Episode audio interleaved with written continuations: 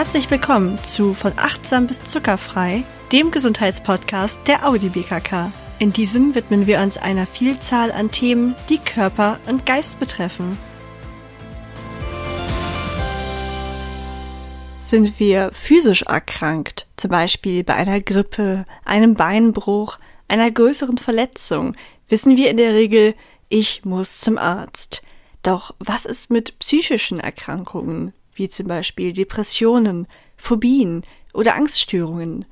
Neben der Tatsache, dass dieser Teil unserer Gesundheit noch größtenteils tabuisiert wird, stellt sich auch die Frage, wie sehr wir in der Lage sind, bei sich oder anderen Anzeichen einer solchen Erkrankung zu erkennen. Wie wichtig die psychische Gesundheit ist und welche Auswirkungen das haben kann, zeigten die Pandemiejahre noch mal mehr als deutlich, denn sie waren tough. Kein Wunder, wenn man da mal ins Struggeln gerät. Doch auch schon vorher gab es etliche Einflussfaktoren für unsere mentale Gesundheit, die es uns nicht unbedingt leichter gemacht haben. Kindheitstraumata, Leistungsdruck, Einsamkeit, Partnerschaften, Stress, die ständige Erreichbarkeit und ein regelrechter Selbstoptimierungswahn, um nur ein paar Dinge zu nennen. Doch was kann man dagegen tun? Sich alles weniger zu Herzen nehmen?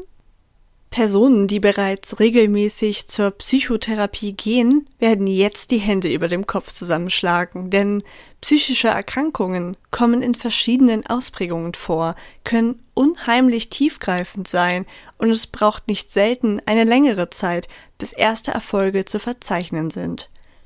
Manchmal ist auch eine jahrelange therapeutische Begleitung notwendig.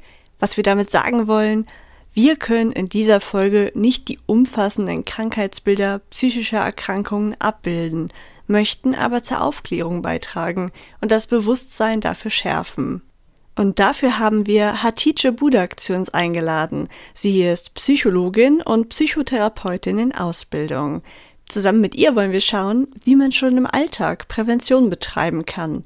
Wir zeigen euch ein paar leicht umsetzbare Maßnahmen, mit denen man vorsorgen kann. Denn wenn wir hungrig sind, essen wir ja auch schon, bevor wir umfallen. Und genau diesen Grundsatz sollten wir auch auf unsere psychische Gesundheit anwenden. Nur noch ein Hinweis vorab. Diese Folge ersetzt natürlich keine individuelle Therapie und nicht alle heute genannten Anzeichen hängen mit einer psychischen Erkrankung zusammen. In den Show Notes findest du deshalb weitere Informationen. Jetzt starten wir aber endlich mit dem Interview mit Hatice. Liebe Hatice, willkommen hier im Podcast. Du beschäftigst dich ja täglich mit der Psyche und mein Eindruck ist, dass da heute viel offener darüber geredet wird und es nicht mehr unbedingt so ein Tabuthema ist. Dennoch gibt es da noch Nachholbedarf, oder? Ach, es gibt immer Luft nach oben bei allem. Und ich finde das auch wirklich sehr, sehr, sehr, sehr schön, irgendwie so mitzubekommen, dass gerade irgendwie so eine, so ein Bewusstsein für eben mentale Gesundheit herrscht und das auch irgendwie in, bei niederschwelligeren auch angeboten, wie beispielsweise in den sozialen Medien findet man immer ganz viele Beiträge irgendwie dazu, ganz viele verschiedene Accounts, die sich auch mit diesem Thema auseinandersetzen und irgendwie auch mal schön zu sehen, dass man Instagram beispielsweise auch anders nutzen kann. Und ich finde das so, so, so wertvoll, weil Menschen dann dadurch auch wirklich alltäglich in Berührung mit diesen Themen kommen kommen. Und ja, wie gesagt, diese Hemmschwelle da auch sinkt, über diese ähm, Themen zu sprechen und vielleicht auch bei sich zu gucken. Auf jeden Fall. Ich denke auch, die Hemmschwelle sinkt da immer weiter. Aber wo ist denn überhaupt der Vorteil davon? Also wir sagen jetzt, okay, es ist nicht mehr so ein Tabuthema. Warum profitiert man davon? Also ich denke, in allererster Linie profitiert man davon, dass eben, ähm, dass man dann in der Lage ist, rechtzeitig Unterstützung in Anspruch zu nehmen, ähm, bevor sich beispielsweise Symptome verschlechtern oder gar es zu Chronifizierungen kommt, ähm, weil man halt einfach weiß, es ist okay, es ist akzeptiert, ich darf diesen Schritt gehen, beziehungsweise überhaupt informiert darüber ist, dass es diese Möglichkeiten gibt, dass es gewisse Anlaufstellen dafür gibt, wo man hingehen kann, ähm, wie man da für sich sorgen kann. Ne? Ich glaube, gerade bei so äh, medizinischen Themen haben wir da alle ein gewisses Bewusstsein Bewusstsein. Wir wissen, okay, na, wenn das weh tut, gehe ich dahin, dann mache ich das. Das ist total klar. Ähm, wenn man das auch jemandem erzählen würde, würde man genau dieses Feedback bekommen. Ach Mensch, warst du denn schon mal beim Arzt? Bist du da mal hingegangen? Hast du dich mal durchchecken lassen? Und es ist so wichtig, dass wir das selber halt auch irgendwie in, in puncto unserer psychischen Gesundheit auch machen. Ähm, und was auch ganz, ganz wertvoll ist durch diese Entstigmatisierung ist eben auch, ähm, dass, dass es auch zu einer Entlastung kommt, durch den sozialen Support, ne, der auch sehr, sehr wichtig ist, dass man dann halt auch in, in der Familie darüber reden kann, sich aufgefangen und unterstützt wird in einer sehr belastenden Phase im Leben, aber auch den eigenen Selbstzweifeln, Selbstvorwürfeln und Schuldgefühlen entgegenwirken kann, weil man weiß, das ist nicht, weil ich faul bin beispielsweise, sondern das ist, weil ich gerade erkrankt bin. Die Vorteile dessen, dass wir offener darüber reden, leuchten mir auf jeden Fall ein. Die Frage ist nur, ist das dadurch jetzt gleich mit einem Zwang gleichzusetzen? Also muss ich jetzt mit allen Menschen darüber reden, wie es mir geht und das offen kommunizieren? Oder wie handhabe ich das zum Beispiel auf der Arbeit, mit Freunden? Würdest du mir da zu pauschaler Offenheit raten? Ich glaube, das ist irgendwie super unterschiedlich. Ne? Ich glaube, so pauschal kann man dazu nichts sagen. Ich denke aber nicht, dass das zu einem Druck führen muss. Ich muss mich jetzt öffnen, ich muss jetzt nur durch die Gegend laufen und erzählen, dass ich jetzt das und jenes habe. Ähm, ganz im Gegenteil, weil eben sich auf diese Weise zu offenbaren bedeutet ja auch zeitgleich sich vulnerabel, also sprich verletzlich zu machen. Dafür braucht es ein gewisses Vertrauen in das Gegenüber, ähm, aber auch in die eigene Person, in die eigenen Fähigkeiten, dann auch später eventuell mit einer Ablehnung zurechtkommen zu können ähm, und sich dann irgendwie auch wieder regulieren zu können. Man könnte sogar sagen, dass das irgendwie eine Art, sich emotional vor jemandem zu entblößen und in welchem Maße ich das machen möchte, ob ich das überhaupt machen möchte oder in welchem Kontext ich das machen möchte, ist mir selbst überlassen. Das, das sind die Menschen sehr unterschiedlich. Einige können das ganz gut, die stehen da, die, die können sich auch irgendwie besser damit identifizieren. Ne, wenn zum Beispiel die Psychotherapie schon über eine längere Zeit läuft, dann ist das irgendwie für einen einfacher, weil man sich damit auseinandergesetzt hat und vielleicht auch irgendwie in, in einem ganz anderen Bewusstseinszustand ist. Aber wenn ich noch ganz am Anfang bin, dass alles total wirr ist und total auch belastend für mich ist, muss ich das natürlich nicht der ganzen Welt erzählen. Ne? Und ganz wichtig ist natürlich eben halt auch Beziehungsqualität, die Nähe, die Verbundenheit, Vertrauen, aber auch die Empathie, Empathiefähigkeiten meines Gegenübers. Also, wie du schon gesagt hast, das kann man auf jeden Fall nicht verallgemeinern. Da muss man einfach schauen, was für ein Mensch man selber ist, mit wem man redet. Wo wir gerade darüber geredet haben, dass es ja die verschiedensten Krankheiten gibt. Was ist denn so das häufigste? Also, mir fällt halt direkt eine Depression ein, das hat man oft, oder Burnout. Aber was gibt es denn noch so und wie häufig kommt das ungefähr vor? Also ich glaube, nach einer Statistik zu urteilen, nach der aktuellsten, die ich jetzt gerade so im Kopf habe, könnte man bei den häufigsten Erkrankungen tatsächlich mit Angststörungen äh, beginnen. Die kommen am häufigsten, äh, sagen, sagen wir mal, halt auch in Form von Panikattacken, aber es gibt auch andere Formen von Angsterkrankungen, generalisierte Angststörungen, soziale Phobie etc. Also das ist nochmal so ein Bereich für sich. Und dann kommen eben diese affektiven Störungen, da fallen eben Depressionen mit rein, aber auch nochmal unter unterschiedliche Arten von Depressionen. Ein Burnout könnte man auch in diese Kategorie Kategorie einordnen. Aber dann ähm, schließlich dann gefolgt eben so von Störungen durch Alkohol- und Medikamentenkonsum. Also Suchterkrankungen sind auch am häufigsten vertreten. Ich glaube, ich hatte da sogar vorhin mal nachgeguckt, dass da 27,8 Prozent der erwachsenen Bevölkerung von psychischen Erkrankungen betroffen ähm, sind und das sind so circa 17,8 Millionen Menschen, von denen wir sprechen. Und eben, dass von diesen 27,8 Prozent eben nur 18,9 Kontakt zu Leistungsanbietern aufnehmen. Das heißt, da ist eine große Anzahl an Menschen, die gar nicht die Unterstützung in Anspruch nimmt, die sie benötigt. Und daher Entstigmatisierung, um eben ne, an dieser Zahl auch was zu ändern. Ja, ich finde es immer wieder krass, was für Riesenzahlen das eigentlich sind. Und wenn man sich ja mal in seinem Leben, in seinem Bekanntenkreis umguckt, dann muss ja bei 27 Prozent irgendwie die dritte, vierte Person muss ja eine psychische Erkrankung haben oder zumindest einmal im Leben gehabt haben. Und wenn ich mich so umsehe, würde ich sogar fast sagen, das kann ich bestätigen, weil es einfach dadurch, dass es kein Tabu mehr ist, teilweise sind es kleine Sachen, die auch vielleicht nur mit einer Behandlung dann erledigt sind. Manches zieht sich über Jahre und das ist schon toll finde ich, dass man, also so schade es natürlich ist, dass die Menschen erkrankt sind, aber so toll, dass man mittlerweile darüber so Bescheid weiß und dass es eben kein so großes Tabuthema mehr ist. Bin ich ganz deiner Meinung. Wie ist das denn, wenn bei all dem ne, darüber reden, kann ich denn trotzdem irgendwas machen, um schon vorher auf mich aufzupassen? Also wie kann ich vielleicht meine Psyche stärken?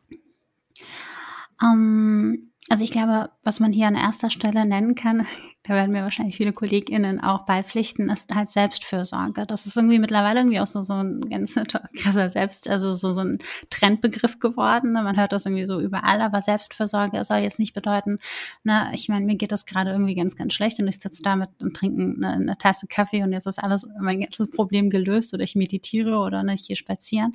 Das ist es nicht. Es geht hier tatsächlich mehr um das Präventive, aber auch begleitend Unterstützende. Ähm, und Selbstfürsorge kann auf sehr vielen Ebenen stattfinden. Sie kann auf mentaler Ebene stattfinden, auf emotionaler, auf körperlicher, auch spiritueller, ne, weil man spirituell orientiert ist. Ähm, da würde ich sogar auch so ein bisschen das Meditative mit reinnehmen, aber auch auf kreative Art und Weise, je nachdem, welcher Zugang für mich am besten funktioniert. Es kann aber auch eine Kombination aus verschiedenen Dingen sein, aber auch darüber hinaus. Ähm, ich meine, wenn wir uns immer so vorstellen, das ist immer so, ein, so eine Lieblingsmetapher, die ich habe. Es ist für uns so total klar, so ein No-Brainer, dass wir unser Handy am Ende des Tages aufladen, sogar manchmal zwischendurch aufladen müssen, wenn wir es intensiver genutzt haben. Und dasselbe gilt eben halt auch für uns und für unsere Ressourcen, die wir haben. Und dieses Aufladen funktioniert durch diese Selbstfürsorge, auf sich achten, auf seine Ressourcen achten und keinen Raubbau an diesen Ressourcen betreiben.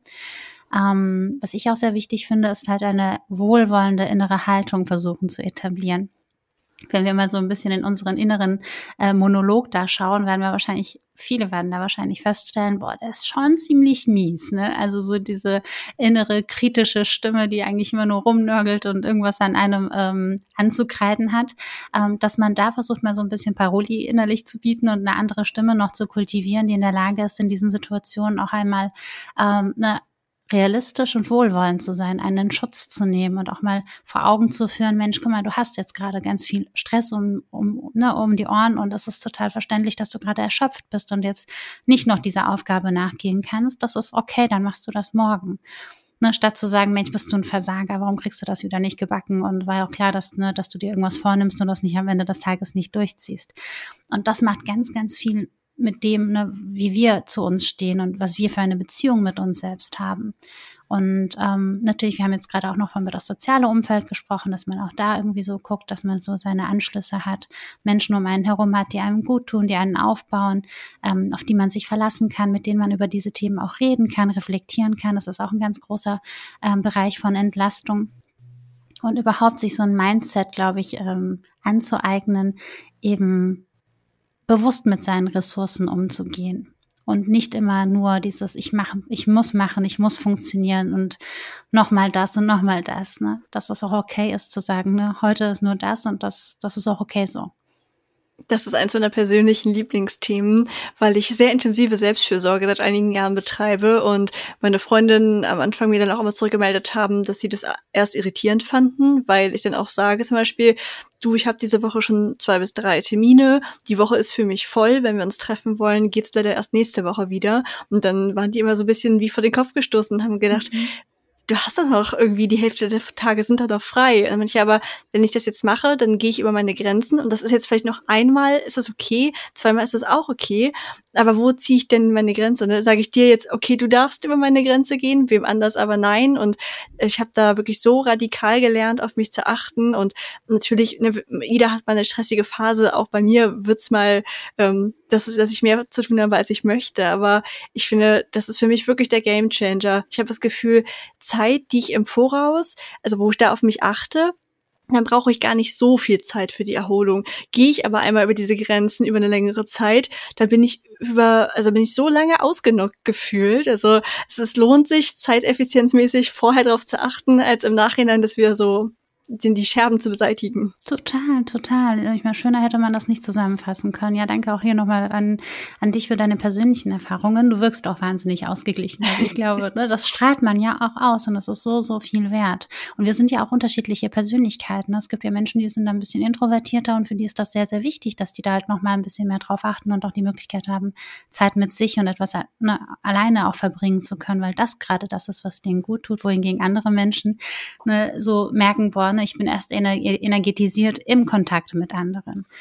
Und ne, dass man halt auch offen über diese Dinge sprechen kann, so dass der andere sich gar nicht über den Kopf, ähm, vor den Kopf gestoßen fühlt, sondern ganz im Gegenteil nachvollziehen kann, oh, okay, ne, für sie ist das in, aus dem Grund wichtig und es hat nichts mit mir als Person zu tun. Absolut, genau. Das war ja nur ein Beispiel, ne? was meine Selbstfürsorge ist. Das kann bei wem anders genau das Gegenteil sein. Und es ist doch schön, wenn man das herausfindet für sich. Bei mir ist es ja eben etwas, was ich regelmäßig tue. Lässt sich da verallgemeinern, ob es besser ist, dass ich quasi im Alltag auf so ein paar Dinge achte, wie zum Beispiel jeden Tag zu meditieren, nur als Beispiel? Oder ist es schon wichtig, dass ich mal eine lange Auszeit am Stück nehme? In meinem Gedanken taucht da sofort auf, dass bei ganz vielen Arbeitgebern, ich glaube sogar gesetzlich vorgeschrieben ist, dass man einmal im Jahr drei Wochen am Stück frei nehmen muss. Und deswegen frage ich mich dann immer, was ist denn ja wichtiger oder besser für unsere Erholung? Ach, ich glaube, das ist von Typ zu Typ unterschiedlich, aber ich würde jetzt mal so ein bisschen äh, mich etwas weiter aus dem Fenster herauslehnen und anhand beruflicher, aber auch persönlicher Erfahrungen nahelegen, ähm, sich nicht für das eine oder gegen das andere irgendwie entscheiden zu müssen, sondern ähm, zu gucken, beides miteinander kombini zu kombinieren, weil ich meine, der nächste größere Urlaub kann manchmal viel zu lange in der Zukunft liegen oder gar nicht möglich sein, ne, wenn ich jetzt mal so an die Pandemie denke. Ähm, oder ne, dann ist vielleicht da eine Erkrankung oder irgendetwas kommt dazwischen und man kann das nicht in Anspruch nehmen. Aber man hat so lange auf diesen Moment gewartet und ist so lange über seine Grenzen ähm, hinausgegangen, weil man sich gedacht hat, okay, dann habe ich Urlaub, dann erhole ich mich.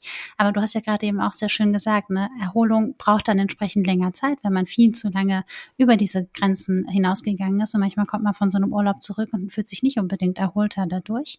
Und umso wichtiger ist es eben, nicht alles auf eine Karte zu setzen, sondern ähm, immer sich so ein kleines Ventil zu schaffen, mit dem man sich halt eben erden kann, wieder regenerieren kann. Und das muss gar nichts Zeitaufwendiges sein. Ne? Du sagtest gerade das Meditieren, für mich ist es oftmals halt einfach morgens wirklich bewusst eine warme Tasse Kaffee zu trinken. Das machen wir wahrscheinlich nur viele Deutsche. Das macht man so und startet den Tag mit einer Tasse Kaffee.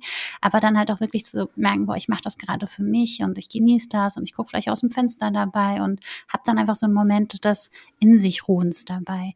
Ähm, ne, spazieren gehen, weil man die Möglichkeit dazu hat, sich auch körperlich so ein bisschen zu betätigen. Es gibt viele Möglichkeiten, das zu tun.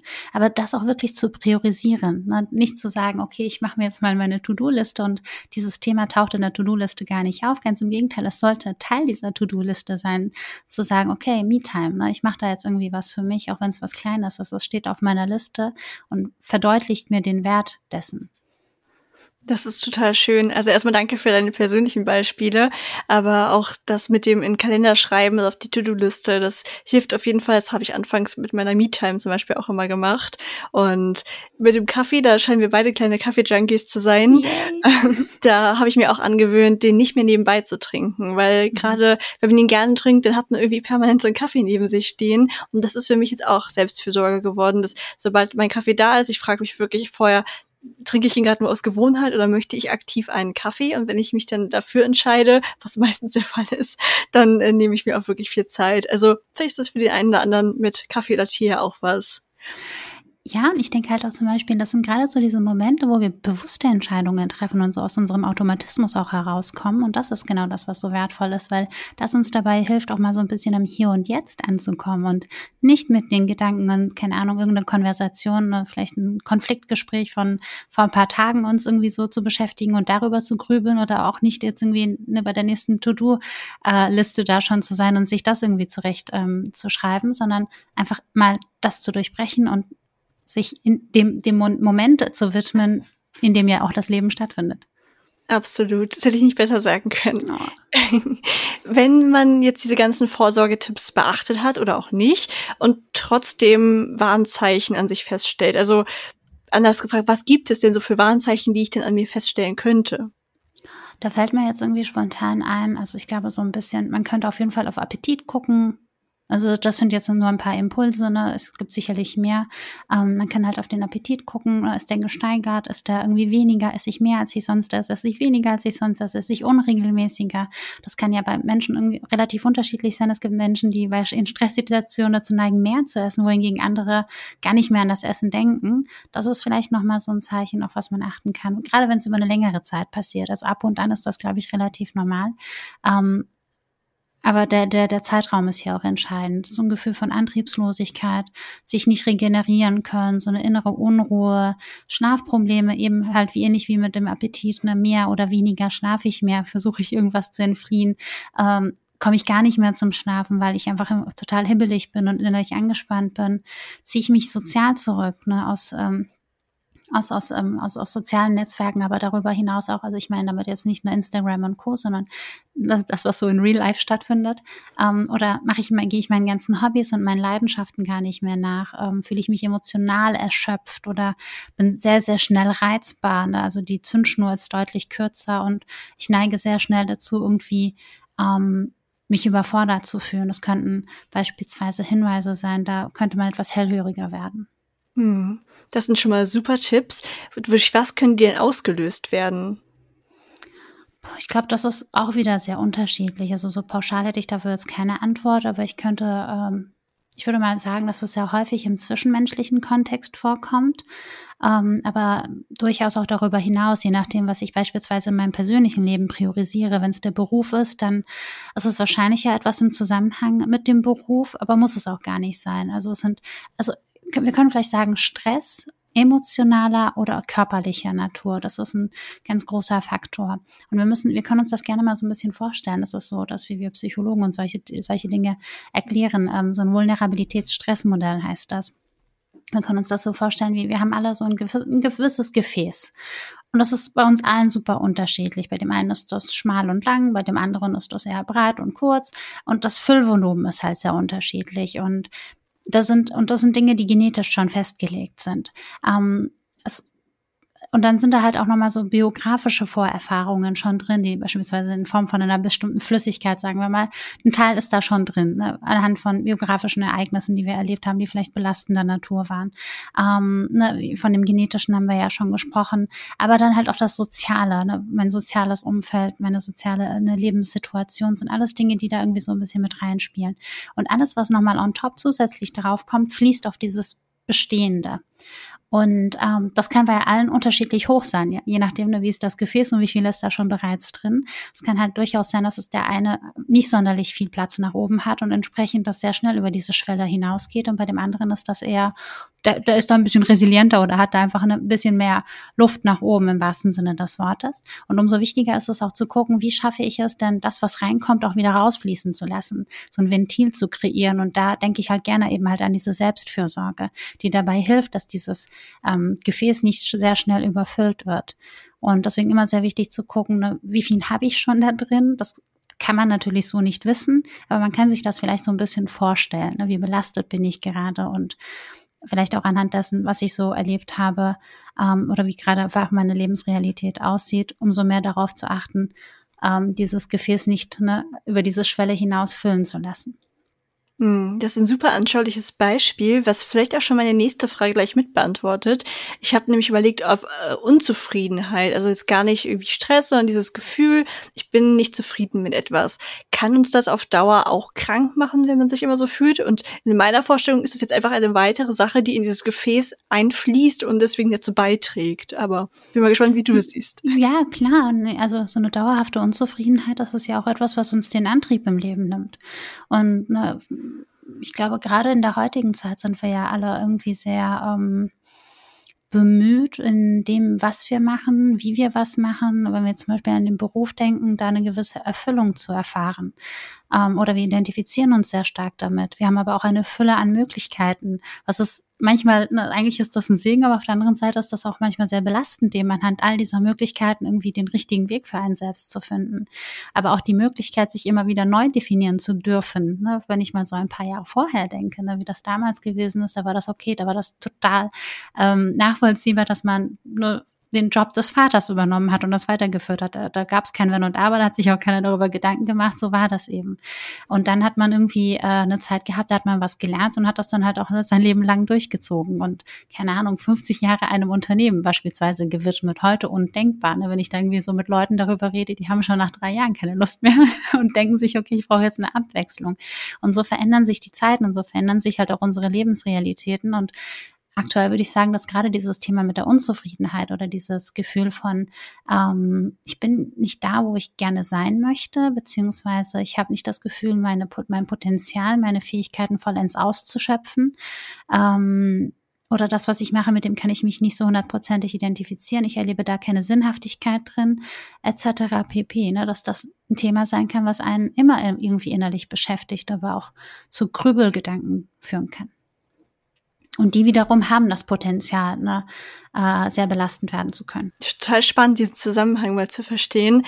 Aber ja, hätte ich jetzt auch so eingeschätzt, dass es nicht folgenlos bleiben kann, wenn man die ganze Zeit unzufrieden ist viele Menschen sind ja mittlerweile schon sehr aufgeklärt, was die allgemeinen psychische Erkrankungen angeht. Und trotzdem, wenn es sie dann selber betrifft, dann wiegeln sie das immer so ein bisschen ab und ja, nehmen das dann irgendwie nicht ernst, sagen, ja, natürlich, ich weiß, es gibt Depressionen, aber nein, bei mir, das ist irgendwie gerade, nee, mir geht's gerade nicht so gut, das ist bald wieder vorbei oder so. Wie können denn solche Leute Symptome ernster nehmen? Ja, ich finde gerade so eine Aussage sagt immer ganz viel darüber aus, wie ähm, wie unsere Beziehung zu uns selbst aussieht. Ne, wie, wie doll wir eigentlich unsere Bedürfnisse priorisieren, in den Vordergrund stellen. Und äh, es ist auch immer so ein ganz äh, ein kleiner Hinweis für das, ne, für, für, dieses innere Gespräch, was wir miteinander führen und wie wohlwollend wir auch mit uns umgehen. Ähm, aber nichtsdestotrotz ist es halt auch menschlich, dass man gerne sagt, oh, das trifft andere, aber es trifft nicht mich. Ähm, und das, das ist auch okay. Das, das darf man halt auch in dem Moment denken. Ich glaube, das kann, kann man niemandem nehmen. Ich würde mich wahrscheinlich selber auch in so einer Phase mal finden, ähm, weil, weil ja, weil, weil man, weil das auch ein ganz großes Stück Arbeit bedeutet. Dieses, okay, was ist, wenn ich jetzt was habe, da muss ich mich darum kümmern. Da muss ich ne, wieder irgendwann, dann habe ich wieder so eine, so eine To-Do-Liste, die ewig lang ist. Und vor allem, wenn ich mich mit diesen Themen befasst habe, weiß ich auch, wie schwierig ist das beispielsweise an einen Therapieplatz ranzukommen und wie viel Arbeit das nochmal zusätzlich bedeuten kann. Ähm, was es nicht unbedingt leichter macht. Ich kann mir vorstellen, dass man automatisch schon irgendwann an diesen Punkt kommt, wo man das nicht mehr tolerieren kann, was da irgendwie so passiert. Und vor allem altbewährte Bewältigungsstrategien, die wir ja alle haben, nicht mehr zu greifen scheinen. Wenn wir alleine irgendwie nicht mehr so 100 Prozent damit zurechtkommen. Wir sind ja alle irgendwie, ne, das liegt in der Natur des Menschen. Wir sind alle irgendwie unsere eigenen Psychologinnen, PsychotherapeutInnen. Wir müssen uns alle irgendwie mit Menschen und wie funktioniert der Mensch, wie funktioniere ich selber irgendwie auseinandersetzen und haben dann irgendwie daraus, darauf beruhend auch irgendwelche Strategien, die wir uns aneignen. Und wenn die dann irgendwie nicht mehr funktionieren, dann merken wir, okay, es, ne, ich habe da keine Kontrolle darüber. Das kann sehr beängstigend werden und dann kommen wir vielleicht ähm, schneller an einfach an einen Punkt, wo wir sagen, okay, ich muss mich jetzt einfach um externe Unterstützung bemühen und ich darf das auch. Es ist okay. Es ist kein Versagen, sondern ganz im Gegenteil. Ich mache ja genau das, was im Rahmen meiner Möglichkeiten ist und das ist mir Hilfe zu holen. Es ist halt interessant, keiner kommt auf die Idee und sagt, oh Gott, ich habe mir mein Bein gebrochen, ich muss das jetzt irgendwie selber kurieren. Ähm, das ist total klar, dass wir da zu einer Fachperson gehen, aber gerade wenn es dann um die Psyche geht, haben wir ja den Anspruch, dass wir das mit uns selber auch irgendwie hinkriegen sollten, müssten. Genau, viele Menschen haben auch irgendwie das Gefühl, dass sie dann schwach sind, nicht so belastbar wie andere. Wie kann man ihnen dieses Gefühl vielleicht nehmen? Um, ähm, ich finde, es ist sehr, sehr wichtig, in, in so ein authentisches Gespräch zu kommen. Das ist immer leichter gesagt als getan. Um, ähm, Gerade weil wir, glaube ich, auch nicht so wirklich in, unseren, in unserem Alltag solche authentischen Gespräche führen. Aber ich finde das sehr wichtig, dass wir an diesen Punkt kommen, dass wir ehrlicher miteinander reden können, wie ihr halt auch mit dem Beispiel mit diesem, ich bin halt ein bisschen introvertierter, ich brauche einfach so ein bisschen mehr Zeit für mich, um mich auszuruhen. Das hat aber nichts mit dir zu tun. Das ist ein ehrliches Gespräch, was wir miteinander führen, ohne dass ich das Bedürfnis habe, da jetzt irgendwelche nicht vorhandenen Gründe vorzuschieben, um da verstanden zu werden.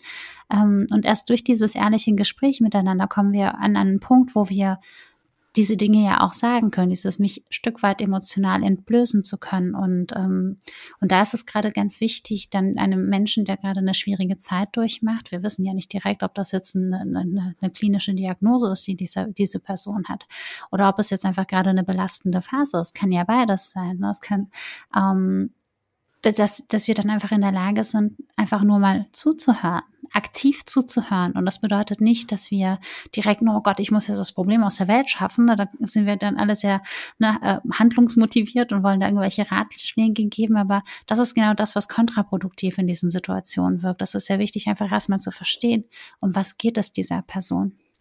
Und dieses, ach, ich bin, also ich erlebe gerade beispielsweise eine es ist ja so eine tiefe Traurigkeit und dann direkt nach diesem Satz schon, oh ja, da musst du einfach mal so ein bisschen das machen. Ist ja kein Wunder bei dem, was du da irgendwie so alles ne, erlebst. Du musst ein bisschen ne, deine Grenzen da aufzeigen.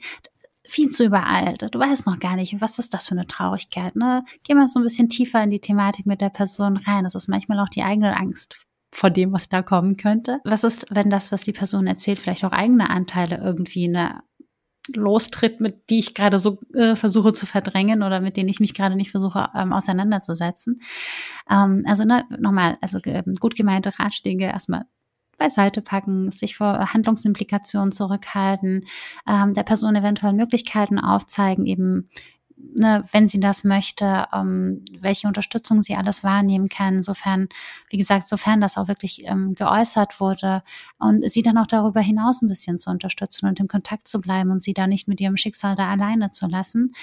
Ähm, aber dabei auch immer wieder auf die eigenen Ressourcen zu achten, weil sowas kann halt auch wirklich sehr fordernd für einen selbst sein und sich da auch gegebenenfalls ähm, Unterstützung zu holen. Es gibt auch viele ähm, Angebote für Angehörige von Menschen, die einer psychischen Erkrankung, die gerade an einer psychischen Erkrankung leiden. Mm, das stimmt. Du hast gerade schon die Hilfe angesprochen. Wie ist das denn? Wo gehe ich am besten hin? Wir hatten im Vorgespräch eben schon geschmunzelt über die vielen Begriffe, die Leute, die sich damit nicht auskennen, total verwirren. Es gibt ja PsychologInnen, PsychotherapeutInnen und PsychiaterInnen fallen mir jetzt direkt ein. Äh, was ist der richtige Ansprechpartner für mich? Und ab wann sollte ich da hingehen? Ich glaube, das ist auch irgendwie so eine Frage. Ähm, ich weiß nicht, ob es dafür die Antwort gibt. Ähm, also von äh, Laien kann, glaube ich, keiner erwarten, dass die da durch bei diesem ganzen äh, Angebotsdschungel da durchblicken. Ne? Ähm, wie gesagt, vielleicht mal eine ganz kurze Erklärung. PsychologInnen sind Menschen, die Psychologie studiert haben und erst nach einem Masterabschluss in der Psychologie darf man sich in Deutschland noch Psychologe, Psychologin nennen. Das gilt nicht mit einem Bachelor. das sind die Menschen, die eben halt, wie gesagt, ne, die Psychologie studiert haben, die sich mit dem menschlichen Erleben, Wahrnehmen ähm, etc. befasst haben und das auch ganz gut verstehen und oftmals im Gesundheitswesen auch im beratenden Kontext tätig sind, aber vielleicht auch in Kliniken in der Diagnostik arbeiten. Ähm, da gibt es ja eine Fülle an Angeboten, aber das sind nicht die Menschen, die Therapien anbieten. Therapien werden erst von PsychotherapeutInnen angeboten und die können ärztlicher Natur sein oder psychologischer Natur. Das bedeutet, man kann sowohl als ähm, jemand, der Psychologie studiert hat oder Medizin studiert hat, am Ende eine Weiterbildung machen, die in der Regel nochmal so drei bis fünf Jahre dauert, on top zu dem, was man da gemacht hat, in der man sich halt äh, mit, mit, mit dem Therapeutischen befasst und auseinandersetzt und in dieser Zeit dann halt auch nochmal so seine anderthalb Jahre in der Klinik hat, in der Psychiatrie hat, ähm, dann eigene PatientInnen unter Supervision behandelt und sowas. Das ist auch nochmal so eine längere Zeit, aber es ist auch wichtig, ne, weil menschliche Psyche ist einfach, oh, das ist fragil. Man muss, da muss schon wissen, was man da macht, bevor man einfach an einer Person und ihrer Gesundheit herumhantiert. Ähm, das sind die Menschen, die dann die Psychotherapie tatsächlich anbieten und durchführen. Und PsychiaterInnen sind jene, die Medizin studiert haben, die sich auf die Psychiatrie ähm, spezialisiert haben und das sind auch die, die Medikamente verschreiben. Weder PsychologInnen noch PsychotherapeutInnen äh, dürfen Medikamente verschreiben. Dafür braucht es den Psychiater, die Psychiaterin. Ähm, und wo ich mich jetzt hinwende, man kann anfangen mit, man kann einfach dem Hausarzt, der Hausärztin einen Besuch abstatten und das mal da angehen, aber das wird wahrscheinlich eher nur so ein, ne, eine, eine wirklich erste Anlaufstelle sein. Vielleicht mit der Person nochmal darüber reden, gibt es irgendwie in der Nähe ähm, PsychotherapeutInnen, Beratungsstellen, was auch immer, wo ich hingehen könnte. Man kann bei der eigenen Krankenkasse anrufen und da mal nachfragen. Die haben manchmal so eine Liste, wo die das irgendwie so sammeln. Es gibt auch so Listen von Beratungsstellen, die man in Anspruch nehmen kann, ob man jetzt zu einer Beratung geht oder zu einer Psychotherapie geht.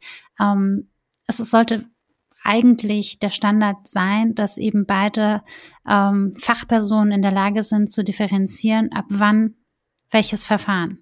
Ähm, dass Menschen, die aus der Beratung kommen, sagen können, hey, das ist ein Thema, da ist ein, ein, klinisches Anliegen dahinter, das muss in die Psychotherapie, dass die das der Person auch so transparent mitteilen. Aber auch PsychotherapeutInnen, wenn sie merken, das ist ein Anliegen, das könnte man auch ganz gut in der Beratung angehen, das ist jetzt gerade vielleicht eher aktuell eine, eine Krise, die gelöst werden muss, das ist, hat gar keinen, ähm, erstmal gar keinen psychotherapeutischen Hintergrund, dass man die dann halt auch an jeweilige Stellen weiterverweist.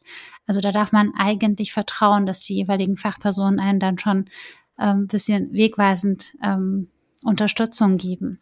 Und es gibt natürlich so zentrale Terminservicestellen, die man auch anrufen kann. Ähm, einfach googeln und die geben einem dann in der Regel in den ersten vier Wochen, also lange dauert das nicht, direkt schon mal einen Psychotherapeuten, eine Psychotherapeutin in der Nähe, wo man hingehen kann, die gerade Kapazitäten hat, mit der man dieses Erstgespräch führen kann und die dann einem eine, entweder eine Verdachtsdiagnose mit auf den Weg gibt oder halt einfach sagt, ne, das ist kein Anliegen wie die Psychotherapie. Also so die ersten Fragen können da auch schon mal geklärt werden und dann weiß man zumindest ein bisschen mehr.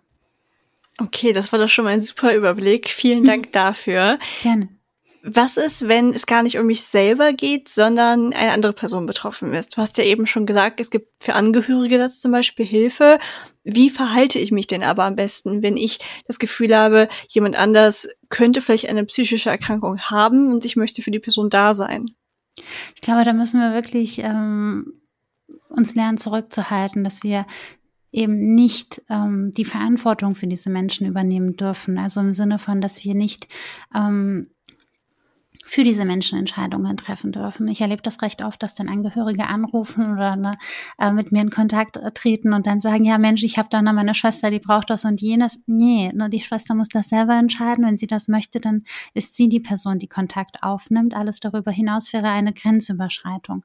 Ähm, und manchmal brauchen Menschen halt einfach auch ihre Zeit, bis sie bereit sind, diesen Schritt zu gehen, auch wenn sie wüssten, dass das gut wäre und wichtig für sie wäre.